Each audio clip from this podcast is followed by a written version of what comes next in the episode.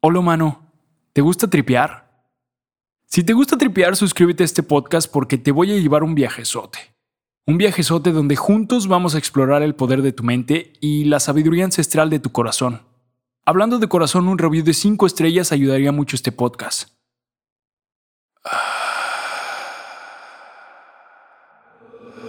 Todos tus pensamientos, tus emociones, tus palabras, todo tiene una frecuencia vibratoria que se enlaza con un campo magnético, un campo de energía que une a todo lo que ves y a todo lo que no ves. Este campo de energía está lleno de información y también está conectado a la conciencia colectiva del universo. Entender este campo de energía te ayudará a entender este videojuego. Hoy, mi trip de las reglas del videojuego. Escuchas. Estás escuchando. Estás escuchando los trips del tripador. En un trip anterior te conté que creo que vivo en un videojuego.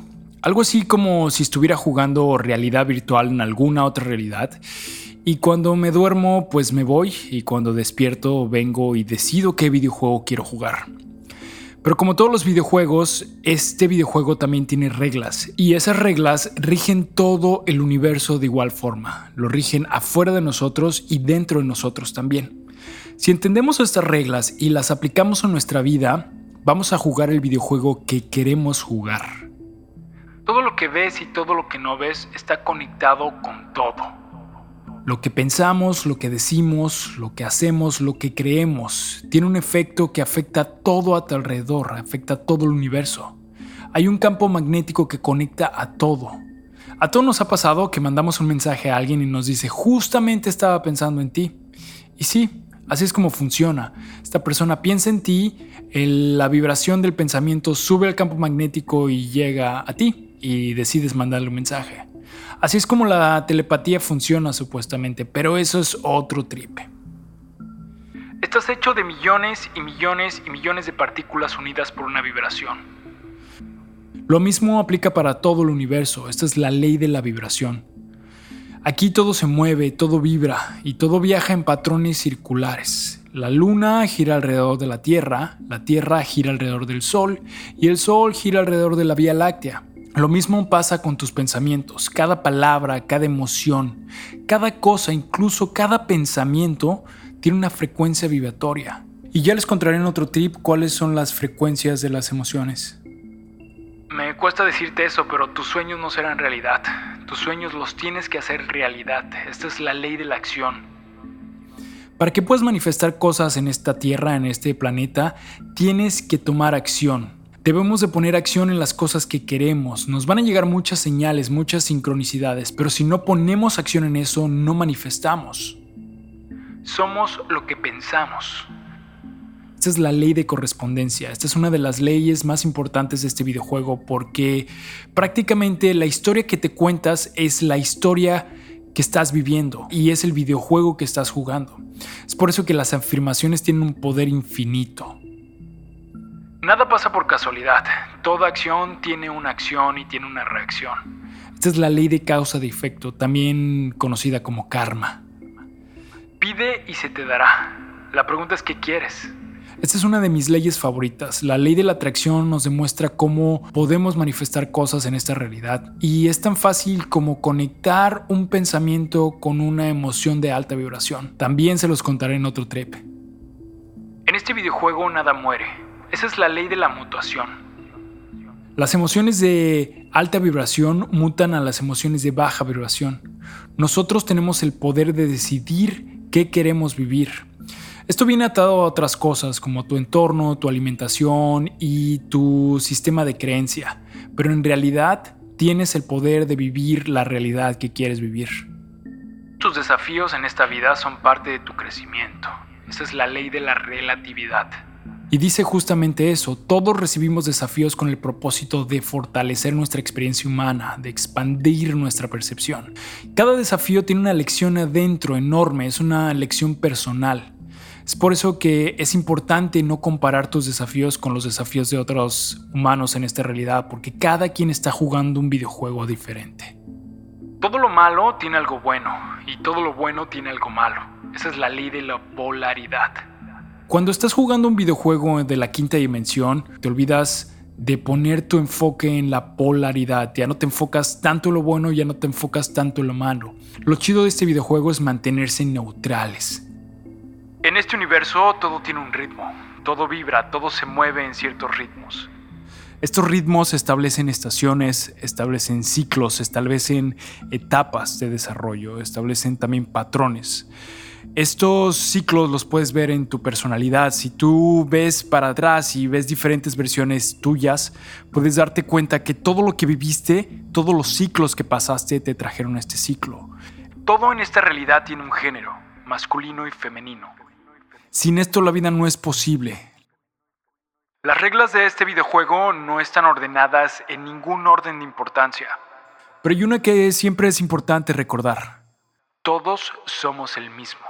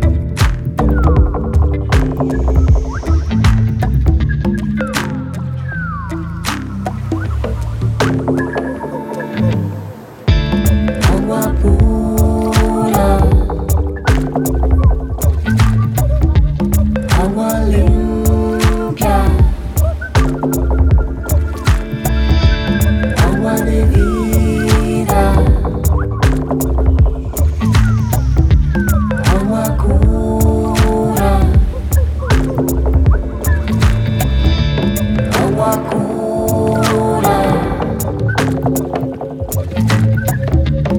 agua cura. Agua cura nada.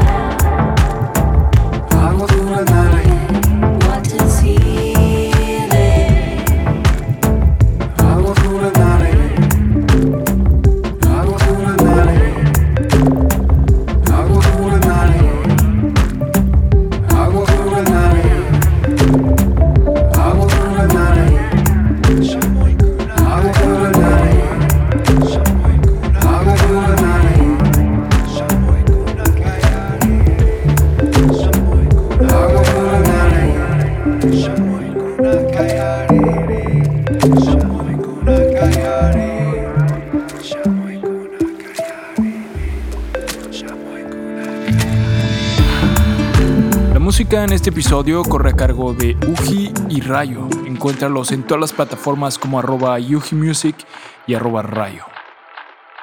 ¿Y yo? Yo soy tú. Encuéntrame en Instagram como arroba el tripador. ¿Te gustó el trip? Califica este podcast en donde quiera que lo escuches. Toma un screenshot y compártelo en tus redes sociales. Los trips del tripador.